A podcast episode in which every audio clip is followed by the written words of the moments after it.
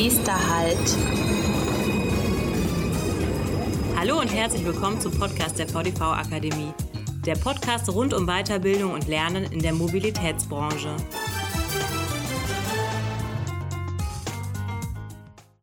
Nächster Halt.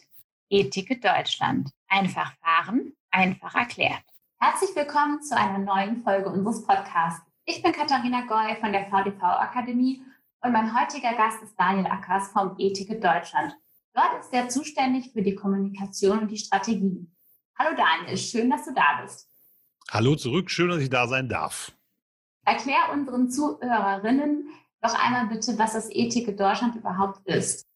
Das E-Ticket Deutschland besteht im Großen und Ganzen aus drei tollen Teilen. Zum einen besteht es aus dem Standard, den wir herausgeben. Das ist so eine Bauanleitung für E-Ticket-Systeme. Also überall da, wo ein E-Ticket im Einsatz ist, sollten die Systeme gleich aufgebaut sein, damit sie miteinander vernetzbar sind. Dann ist die zweite Säule die zentralen Systeme. Das ist das, was wir betreiben. Damit all diese Systeme untereinander sprechen können, braucht es etwas in der Mitte. Und am Ende ist es das Vertragswerk für unsere Teilnehmer, das so Rechte und Pflichten untereinander regelt mit dem großen Ziel, ein Ticket für den ÖPNV in ganz Deutschland zu haben.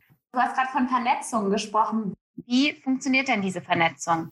Heute schon und vielleicht auch perspektivisch. Ja, wir haben äh, verschiedene Ausbauvarianten bei E-Ticket Deutschland. Die meisten, und das äh, sind wirklich fast 95 Prozent der Teilnehmer an E-Ticket Deutschland, geben an ihre Kunden das Abo heraus. Ähm, das kennt man so in Form des Jobtickets, der Monatkarte, Monatskarte, Semestertickets, Schülertickets etc. Das ist eher so die Geschichte, der Kunde trägt sein Ticket dabei, wird kontrolliert und damit ist alles gut. Es gibt aber ähm, in E-Ticket Deutschland auch so weitere Ausbauvarianten, wie zum Beispiel das Check-in, Check-out und das ist so ähm, eher der spannendere Teil und ein sehr einfaches Ticket für den Fahrgast. Hier ist es so auch erstmal Chipkartenbasiert. Der Kunde betritt ein Fahrzeug, checkt sich ein, fährt dahin, wo er will, checkt sich aus und bekommt am Ende des Monats, ähnlich wie so eine Handyrechnung, ähm, eine Abrechnung seines Verkehrsunternehmens, wo dann klar drauf ist, wo ist er gefahren und was hat das gekostet. Das ist so eine Variante, die mit E-Ticket Deutschland lebt, bis hin zu ebenfalls schon angelegt, aber noch nicht technisch im Einsatz, das sogenannte Be-in-Be-out-Verfahren. Das ist dann wirklich spannend weil der Kunde nichts mehr tun muss. Er steigt nur noch ein, er steigt aus und alles andere machen die Systeme. Hierzu wird geforscht. Es gibt auch spannende Piloten in dem Kontext, aber so richtig im Einsatz befindet sich das noch nicht. Da fehlt noch ein bisschen sichere Technologie. Okay, also das bedeutet, dass ich theoretisch mit meinem Jobticket der Kölner Verkehrsbetriebe demnächst in Hamburg oder München einfach fahren kann und dann bekomme ich Ende des Monats die Rechnung oder habe vielleicht sogar Guthaben auf meiner Karte, womit ich das Ticket dann bezahlen kann. Genau, das ist so dieses langfristige Ziel, was wir alle verfolgen. Technisch sind wir eigentlich so weit, dass es umsetzbar wäre, aber nach der Technik kommt immer die Organisation und das ist jetzt der spannendere Teil, an dem gearbeitet werden muss. Denn äh, vor allen Dingen das äh, hochheilige Buch der Tarife ist natürlich spannend in dem Kontext, mhm. denn äh, wenn ich mit meinem Jobticket aus Köln in Hamburg fahren muss, müssen die Hamburger auch irgendwas im Sortiment haben, das mir als Kölner irgendwie da auch weiterhilft und was ich dann tun darf da vor Ort. Und das sind dann ziemlich spannende Dinge, die da geregelt werden müssen mit so Blick auf eine Tarifvereinheitlichung. Also so Dinge wie, wie alt ist eigentlich ein Kind? Das ist je nachdem, wo ich unterwegs bin in Deutschland, äh, gerne mal unterschiedlich. Oder was ist eigentlich ein Gepäckstück, was ich im ÖPNV mitnehmen darf? Auch da gehen tarifliche Bestimmungen gerne mal auseinander. Und diese organisatorischen Dinge müssen geklärt sein, bevor ich wirklich relativ einfach von Verbundraum zu Verbundraum fahren kann, also von Tarifregion zu Tarifregion. Okay. Wichtiger Aspekt bei der Organisation ist vermutlich auch die Datensicherheit. Werden meine Abo-Daten von den Kölner Verkehrsbetrieben dann zu der Hamburger Hochbahn dann weitergegeben oder werden die verschlüsselt weitergegeben? Wer erhält meine Daten von meinem Abo? Mhm. Bei Daten haben wir ziemlich viel vorgearbeitet. Also äh, wenn wir uns Daten anschauen, sprechen wir immer von zwei Dingen. Das eine ist das Thema Datenschutz und das andere ist das Thema Datensicherheit. Im Datenschutz ist es so, E-Ticket Deutschland wurde damals mit den Datenschutzbehörden der Länder und des Bundes quasi gemeinsam entwickelt. Das heißt, die Anforderungen waren damals schon recht hoch und wir sind DSGVO-konform. Bedeutet also, der Datensatz des Kunden bleibt immer beim sogenannten Kundenvertragspartner. Also das ist derjenige, mit dem du im Prinzip einen Vertrag schließt und sagst, hey, äh, mein Jobticket möchte ich bei den Kölner Verkehrsbetrieben äh, haben und abschließen. Und die Kölner Verkehrsbetriebe bekommen von dir alle deine Daten. Wenn du jetzt in Hamburg fahren solltest, bekommt Hamburg aus den Systemen heraus keine Informationen über dich, sondern äh, einfach nur eine ID, dass man weiß, okay, äh, ich habe hier einen Fahrgast, der gehört gar nicht zu mir nach Hamburg, sondern der gehört nach Köln. Das kann ich sehen an einer Nummer. Und den Kölnern sage ich jetzt, dass dieser Fahrgast bei mir gefahren ist und dass ich gerne Geld von den Kölnern hätte. Und ähm, die Kölner Verkehrsbetriebe rechnen in diesem Modell dann mit dir ab für deine Fahrt in Hamburg und schicken das Geld an die Hamburger, sodass äh, der Kundendatensatz tatsächlich immer nur da bleibt, wo der Kunde seinen Vertrag geschlossen hat. Das ist das Thema Datenschutz. Mhm. Ähm, auch wir selber, obwohl wir die zentralen Systeme betreiben, können nicht reingucken. Also es gibt hier keinen zentralen Ort, an dem irgendwelche Daten oder Fahrtketten gespeichert werden. Alles in den Systemen ist verschlüsselt und pseudonymisiert. Bedeutet, auch wir sehen nur Nummern, die wir nicht zuordnen können, durch die Systeme huschen. Richtig identifizieren, wer hinter der Nummer steckt, kann immer nur das Verkehrsunternehmen vor Ort. Die andere Säule ist natürlich das Thema Datensicherheit. Und hier reden wir dann ähm, von, wie ist denn verschlüsselt? Wie werden Tickets geschützt? Wie werden Daten und Systeme geschützt? Und da haben wir ein Sicherheitsmanagement damals aufgebaut, das für den ÖPNV schon eine große Hausnummer war. Da gab es auch bestimmt anfangs mal so Kritik mit, ist das nicht viel zu viel, was ihr da treibt? Die Wahrheit dahinter ist aber, 16 Jahre ist das System bereits in Betrieb und wir laufen immer noch auf der ersten Generation des Sicherheitsmanagements, weil es bis heute stabil und nicht angreifbar war. Und das ist genau der Punkt. Man hat damals ein bisschen mehr investiert in Gedanken, in Sicherheitsarchitektur, um eben dann auch viele, viele Jahre in Betrieb zu sein und nicht an dieses Thema ran zu müssen. Wobei kleiner Hinweis für die Zukunft. Wir arbeiten jetzt gerade aktuell an dem, an der zweiten Generation Sicherheitsmanagement, die dann eben up to date ist und mit allen Kniffen der Kryptographie ausgestattet, um wieder weitere, wenn möglich 20 Jahre auch sichere Tickets in Deutschland zu haben und sichere Systeme. Das klingt nach einem sehr sicheren System, wo jeder Fahrgast unbeschwert fahren kann. Wir hatten ja gerade das Beispiel, dass ich ja theoretisch mit meinem Jobticket auch in Hamburg oder vielleicht sogar München oder in Berlin oder so fahren kann. Wie viele Verkehrsunternehmen bzw. Verkehrsverbünde nehmen denn bereits am E-Ticket Deutschland teil? Wir haben aktuell 443 Teilnehmer und Teilnehmer sind bei uns immer Verkehrsunternehmen oder Verkehrsverbünde. Also nur wer den öffentlichen Personenverkehr anbietet, darf an E-Ticket Deutschland überhaupt teilnehmen. Und wenn man sich anguckt, wer ist denn überhaupt Teilnehmer bei uns, dann sind wir so ziemlich in allen Ballungsgebieten unterwegs. Das heißt, wir reden so davon, dass wir so 85 Prozent der Bundesbevölkerung abdecken können mit elektronischen Tickets. Ist natürlich nicht so, dass es wirklich 85 Prozent der Menschen in Deutschland ein E-Ticket in der Tasche haben, aber sie könnten eins bekommen wenn sie sich für den ÖPNV entscheiden und dort Stammgast werden und dann eben das Thema E-Ticket für sich wählen. In dem Kontext eben auch von diesen 443 Teilnehmern grob über den Daumen geschossen bieten 95 Prozent das E-Ticket als Abo an, beziehungsweise für Monatskarten, Jahreskarten etc. Und nur ein sehr, sehr kleiner Anteil, äh, für mich leider nur ein sehr, sehr kleiner Anteil, hat die Stufe gewählt, dass sie vor Ort äh, Check-in, Check-out-Systeme oder sogenannte Check-in, Be-out-Systeme anbietet, ähm, wie Münster beispielsweise. Da gibt es das 90-Minuten-Ticket. Also eine absolute Vereinfachung des ÖPNVs. Äh, jeder Münsteraner und Münsteranerin, der da ähm, Kunde bei den Stadtwerken ist, bekommt eine Chipkarte zugeschickt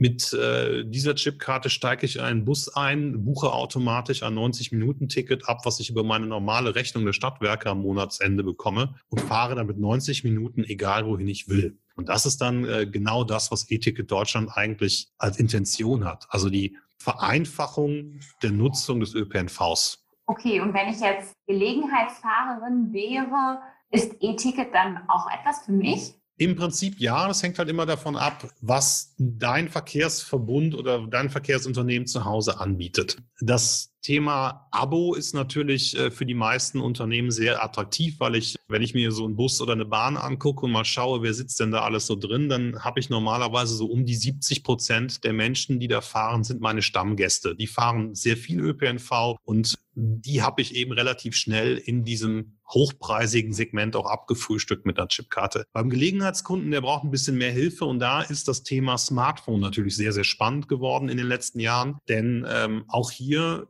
Fokus liegt ja auf der Reduzierung der Komplexität. Also ich möchte auch vom Gelegenheitskunden äh, ja kein Tarifabitur einfordern, sondern der Wunsch ist ja, ich stehe hier, ich will nach da, was muss ich tun? Und da ist so eine Chipkarte natürlich nicht unbedingt das beste Medium, es sei denn, ich löse es eben auch tariflich, wie eben in Münster, so dass es völlig egal ist, wo man hinfährt. Die meisten nutzen ja dann doch eher ihre Waben und Ringe und Tarifzonen sodass das Smartphone im Prinzip diese, die Tarifintelligenz übernimmt, sodass ich sagen kann, okay, ich bin ein Gelegenheitskunde, ich fahre vielleicht nur ein, zwei Mal im Monat ÖPNV, ich habe jetzt aber eine coole App und der sage ich, wo ich gerade stehe und wo ich gerne hin möchte und die App sagt mir, kein Problem, du brauchst das Ticket XY, das kostet so und so viel, möchtest du es kaufen? So und das ist dann die spannende Ergänzung und das ist auch etwas, was so wir in den Erfahrungen der letzten Jahre mitbekommen, dass der Heavy-User, also der Stammkunde, der weiß, wie sein Netzplan aussieht und der jeden Tag dieselbe Strecke fährt, der muss auch nicht mehr informiert werden, um welche Uhrzeit seine Bahn oder sein Bus fährt.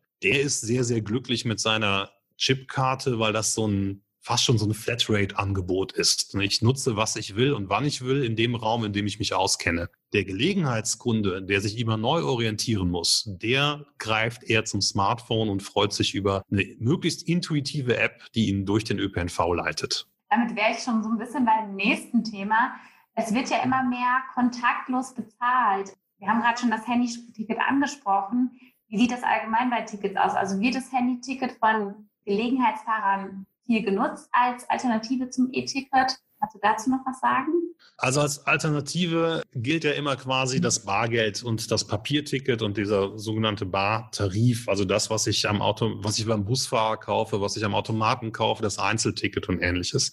Wir haben mittlerweile im, in Deutschland circa 16 Millionen Chipkarten draußen, also aktive Chipkarten, die genutzt werden und dort haben wir schon gar kein Bargeld mehr drin. Also ähm, wir können also mit Sicherheit sagen, 16 Millionen Menschen in Deutschland nutzen den ÖPNV kontaktlos. Das Thema Smartphone ist am Wachsen noch nicht so stark verbreitet, also noch weit weg von diesen 16 Millionen aktiven Nutzern, vor allen Dingen dann auch in dem, in dem Volumen, was das am Ende gibt, ähm, weil diese 16 Millionen äh, setzen circa 4 Milliarden Euro im Jahr an Fahrgeldeinnahmen um. Das sieht beim Smartphone natürlich anders aus. Da haben wir viele Transaktionen, aber mit geringeren äh, Werten dahinter, was aber eben am Ticketsortiment liegt. Ne? So eine Jahreskarte oder eine Monatskarte kostet halt deutlich mehr als ein Einzelticket. Aber das Smartphone ist massiv im Wachstum. Also wir haben im Kontext eines größeren Projektes mit mehreren Verbünden gesprochen, auch große Verbünde, die im äh, Sachen Smartphone schon ziemlich fit sind. Und die haben allesamt so äh, grob 20 bis 25 Prozent Wachstum auf diesem Vertriebskanal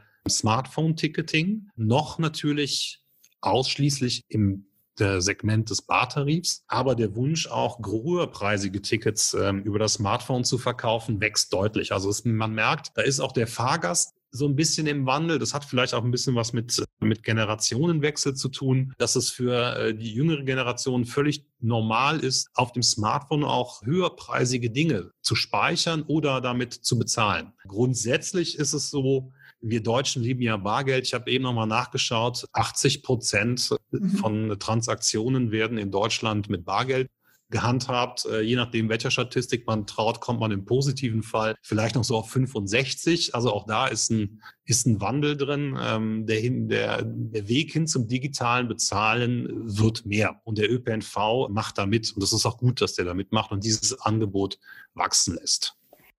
Also wird es in Zukunft bestenfalls eine Kombination aus E-Ticket und Handy-Ticket geben? Technisch ist es gar kein Unterschied. Also ein E-Ticket ist ja mal rein, hm, so wenn man alles abschichtet, wie man es nennt, äh, nur ein Datensatz. Ein Datensatz, der sagt, du darfst hier fahren. Und wo dieser Datensatz gespeichert ist, spielt für uns eigentlich gar keine Rolle. Ob das eine Chipkarte ist oder ein Smartphone ist oder ein äh, Wearable ist oder äh, ein Chip in der Hand ist, völlig egal. Deshalb sehen wir das auch nie so äh, Smartphone oder Chipkarte, sondern wir haben tatsächlich eher so die Tendenz gesehen, dass das E-Ticket je nach Speicherort eben auch eine andere Zielgruppe hat. Ah, okay, alles klar. Ich fasse noch mal kurz ein bisschen die Vorteile des E-Tickets zusammen. Also zum einen haben wir einen sehr, sehr hohen Sicherheitsaspekt. Also das E-Ticket hat eine, wird mal Ende-zu-Ende-Verschlüsselung nennen, kann man das so sagen? Die Systeme untereinander sind genau Ende zu Ende verschlüsselt. Heißt, nur der Empfänger des Datensatzes kann diesen auch öffnen. Niemand in der Mitte. Also wir haben ein hohes Sicherheitspaket. Man kann einfacher problemlos mit dem ÖPNV, vielleicht sogar irgendwann in ganz Deutschland fahren. Wir haben weniger Papiermüll bei den Tickets und bestenfalls muss man sich keine Gedanken über den Tarif machen, weil man am Ende eine Rechnung bekommt bzw. kontaktlos zahlt. Welche Vorteile hat das E-Ticket noch?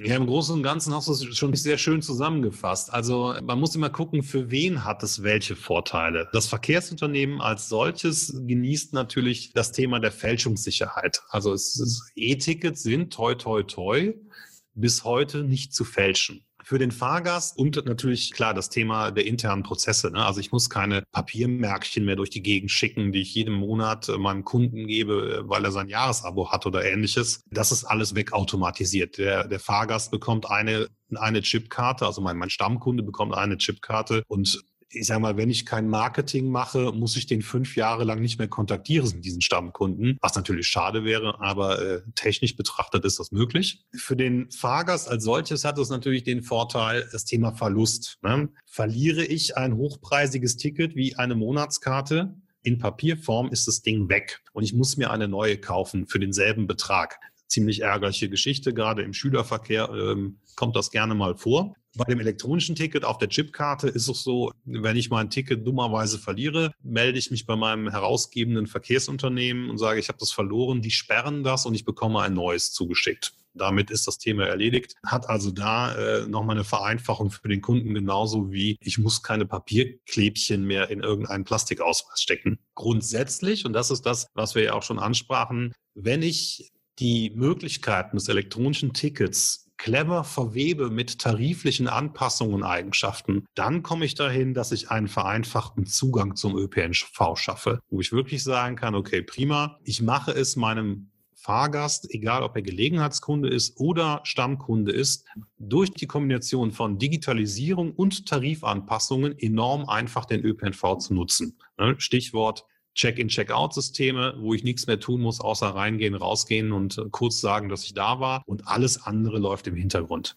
Das klingt super einfach. Wir haben gerade schon so ein bisschen angedeutet, dass ein deutschlandweites Ticket wünschenswert wäre, aber es gibt noch kein deutschlandweites Ticket. Wie ist da deine Prognose? Wird es bald ein deutschlandweites Ticket geben? Ah, Prognosen. Das ist so schön. also wie ich anfangs schon sagte, technisch sind wir soweit. Wir haben letztes Jahr im März das letzte fehlende Hintergrundsystem verfügbar gemacht, gebaut und eingeschaltet und sind jetzt, wie gesagt, technisch in der Lage, ein tatsächlich deutschlandweit interoperables elektronisches Ticket anzubieten. Ähm, sowohl auf dem Smartphone als auch auf der Chipkarte. Beides möglich. Was natürlich fehlt, sind diese organisatorischen Schritte dass sich eben Verbundräume miteinander mal hinsetzen an einen Tisch und sagen, okay, pass mal auf, wir beide haben viel Grenzverkehr, bei uns pendeln ganz viele Leute über die Tarifgrenzen. Lass uns mal gucken, was wir tun müssen, um jetzt genau dieses Grenzüberschreitende an, an, den, an den Tarifräumen hinzukriegen und organisatorisch so zu fassen, dass wir unsere Systeme gegenseitig öffnen und vernetzen. Im Hintergrund kommunizieren die Systeme alle schon über, über den zentralen Knotenpunkt bei uns in den äh, Systemen und holen sich auch gemeinsam alle die sogenannten Sperrlisten ab. Also wenn dein Kölner Jobticket nicht mehr gültig ist, weil du leider vergessen hast zu bezahlen und dann mit dem Kölner Ticket in Hamburg zahlen, äh, fahren willst, müssten die Hamburger ja wissen, dass das nicht mehr gültig ist. Also diese Hintergrunddienste, die gibt es alle schon und die laufen. Aber äh, genau dieser nächste Schritt der Organisation fehlt jetzt. Da sind wir auch dran. Also es gibt da auch äh, auf Bundesebene Rückendeckung, genau solche Organisationsprozesse zu starten. Am Ende müssen dann aber die Verkehrsunternehmen und Verbünde sich auch tatsächlich an einen Tisch setzen, das Ganze etwas höher priorisieren, denn äh, Interoperabilität hat halt auch nicht immer die höchste Priorität leider.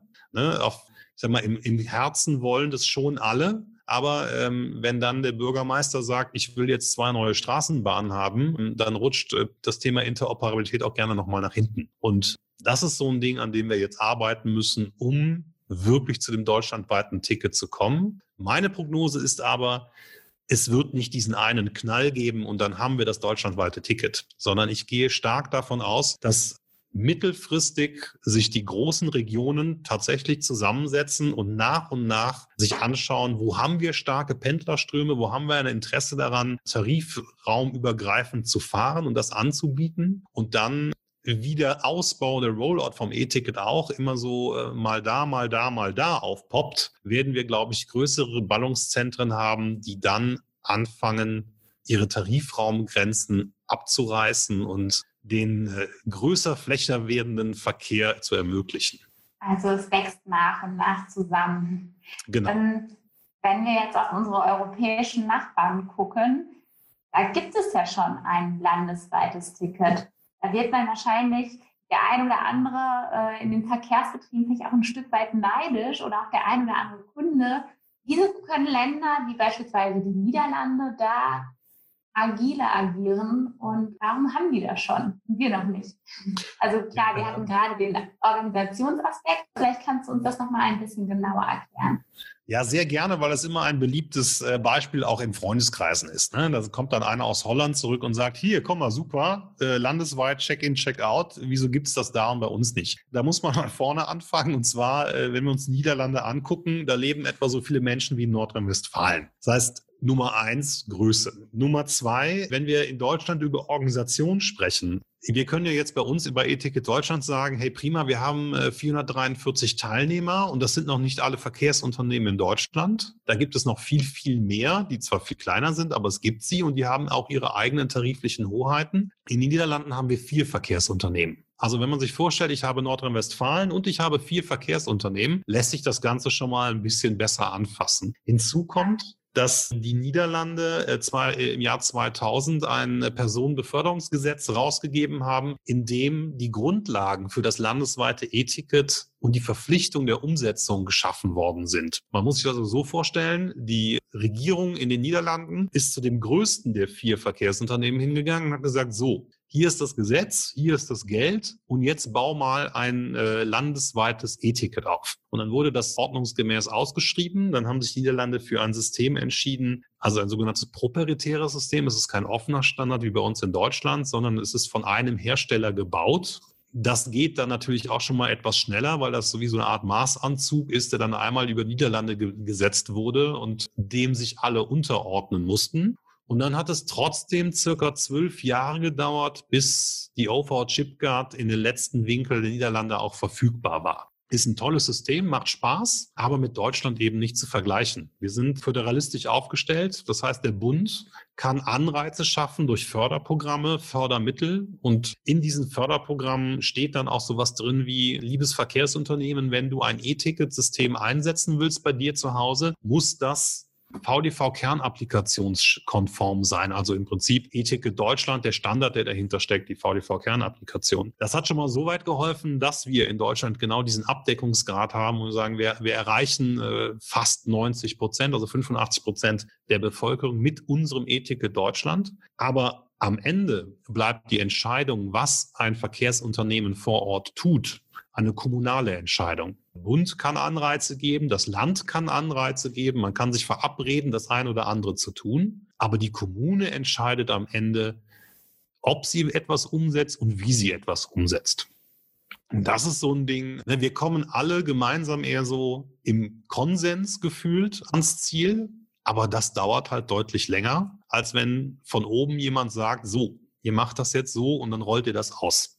Und das ist so ein bisschen der Grund, warum wir in Deutschland schon sehr, sehr viel geschaffen haben. Also das darf man ja auch nicht unter den, äh, unter den Scheffel stellen. Wir haben über 440 Systeme am Laufen, die miteinander kompatibel sind und das föderalistisch aufgebaut. Ne, so dass jeder noch ein bisschen da entscheiden konnte, was mache ich denn da und wie will ich da mit welcher Geschwindigkeit vorgehen und was brauche ich vielleicht auch vor Ort. Damit sind wir weltweit schon ziemlich einzigartig, was wir da geschaffen haben. Das denke ich auch. Ob man vier oder Vierfache der Verkehrsunternehmen hat, ist sicherlich ein Unterschied. Und ähm, die alle miteinander zu vernetzen, dauert natürlich länger als vier Verkehrsunternehmen miteinander zu vernetzen. Ja, jetzt kommen wir schon zu meinem Abschlussthema, einem auch sehr wichtigen Thema in Deutschland, der Verkehrswende. Inwieweit trägt das E-Ticket denn zur Verkehrswende bei? Ist es ein ziemlich wichtiger Baustein zur Reduzierung der Komplexität. Wenn wir über Ticketing sprechen, sprechen wir auch immer über Kontrolle. Und Ticket und Kontrolle ist Hand in Hand die Einnahmesicherung der Verkehrsunternehmen und Verbünde.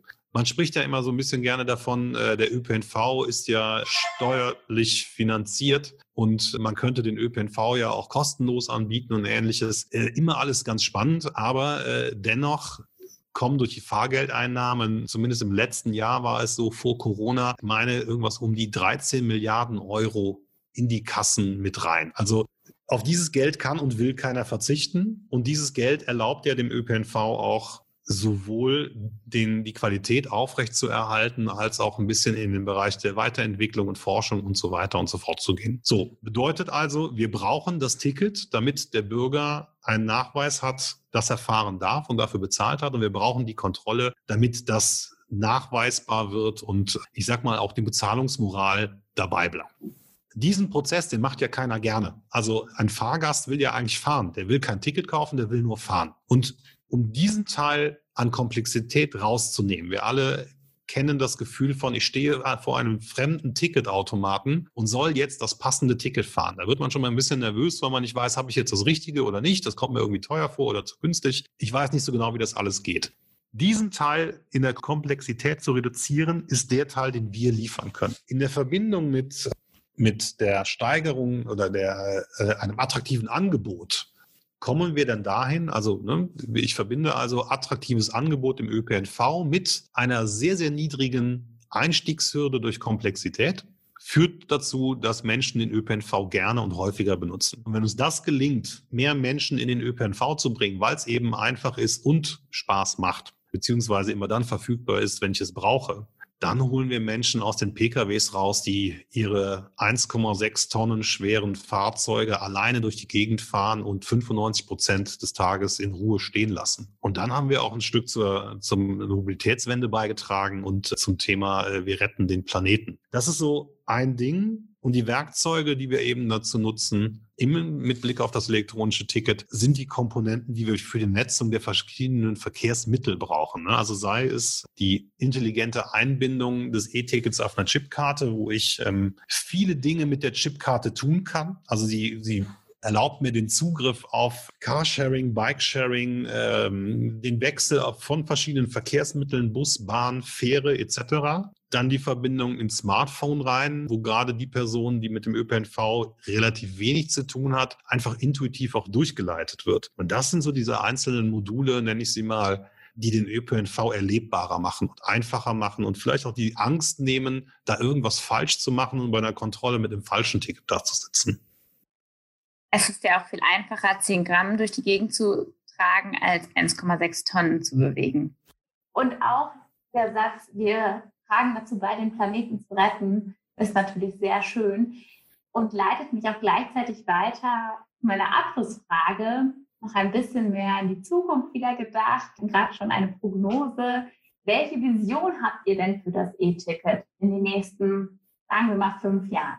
Ja, das ist so ein bisschen auch zweigeteilt. Zum einen haben wir jetzt mal so, wenn ich die Technikschublade aufmache, ist unsere Vision die, dass wir dem deutschen ÖPNV die Mittel an die Hand geben, Herr der Technik zu bleiben. Das klingt ein bisschen komisch. Damit ist aber gemeint, in dem Moment, wo wir, und wir sind wir gehören ja der Branche, solange wir die Technikhoheit haben in Sachen Systeme, in Sachen Standards, in Sachen Schnittstellen, brauchen wir uns keine Sorge zu machen, dass irgendwann ein großes ähm, weltweit agierendes Unternehmen kommt und uns diktiert, wie wir zukünftig Fahrgeldeinnahmen verbuchen und wie viel die davon haben wollen. Also die Vision, die wir haben, ist, wenn wir weiter so fleißig arbeiten, wie das heute ist, bleibt der ÖPNV im Kontext Ticketing auf jeden Fall technikbeherrschend und wir bestimmen unsere Regeln selbst.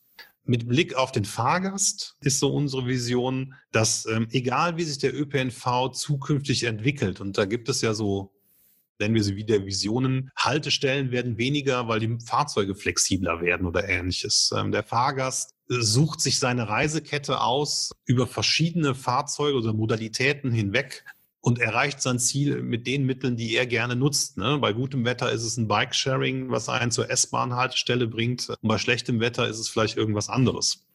dass wir diese, diese Erlebbarkeit mit befördern und damit, äh, genau, und das ist dann diese Vision, die dann mehr so Richtung Fahrgast geht und äh, vielleicht so ein bisschen emotionaler ist dann tatsächlich, dass wir es eben schaffen, durch das, was wir von Ethik Deutschland zuliefern können, den ÖPNV in die Lage versetzen, einfach ein starkes, fettes Brett in der Mobilität zu bleiben, den Hut aufzubehalten mit allem, was an Mobilität auf den Markt noch kommt und dann eben wirklich die Menschen aus äh, alleinfahrenden Fahrzeugen, also beziehungsweise nicht alleinfahrenden Fahrzeugen, sondern mhm. Menschen, die in Fahrzeugen sitzen, äh, sich vielleicht zweimal überlegen, ob sie äh, weiter mit ihrem Pkw durch die Gegend fahren wollen oder ob es nicht doch cooler wäre, mit einem hippen Mobilitätsmix an ihr Ziel zu kommen. Das ist so diese Vision, die wir da so in beide Richtungen haben. Einmal so technisch und einmal so fahrgastmäßig emotional. Denn wie gesagt, Planet retten ne, ist die oberste ja. Aufgabe. Das finde ich ein schönes Schlusswort. Dem habe ich auch nichts hinzuzufügen. Und danke dir äh, vielmals für deine Erklärung zum E-Ticket und ja, den Einblick in eure Arbeit. Und kann nur sagen, auf Wiedersehen, bis zum nächsten Mal. Ja, vielen Dank. Bis bald. Bei Fragen und Anmerkungen sind wir unter podcast.vdv-akademie.de erreichbar.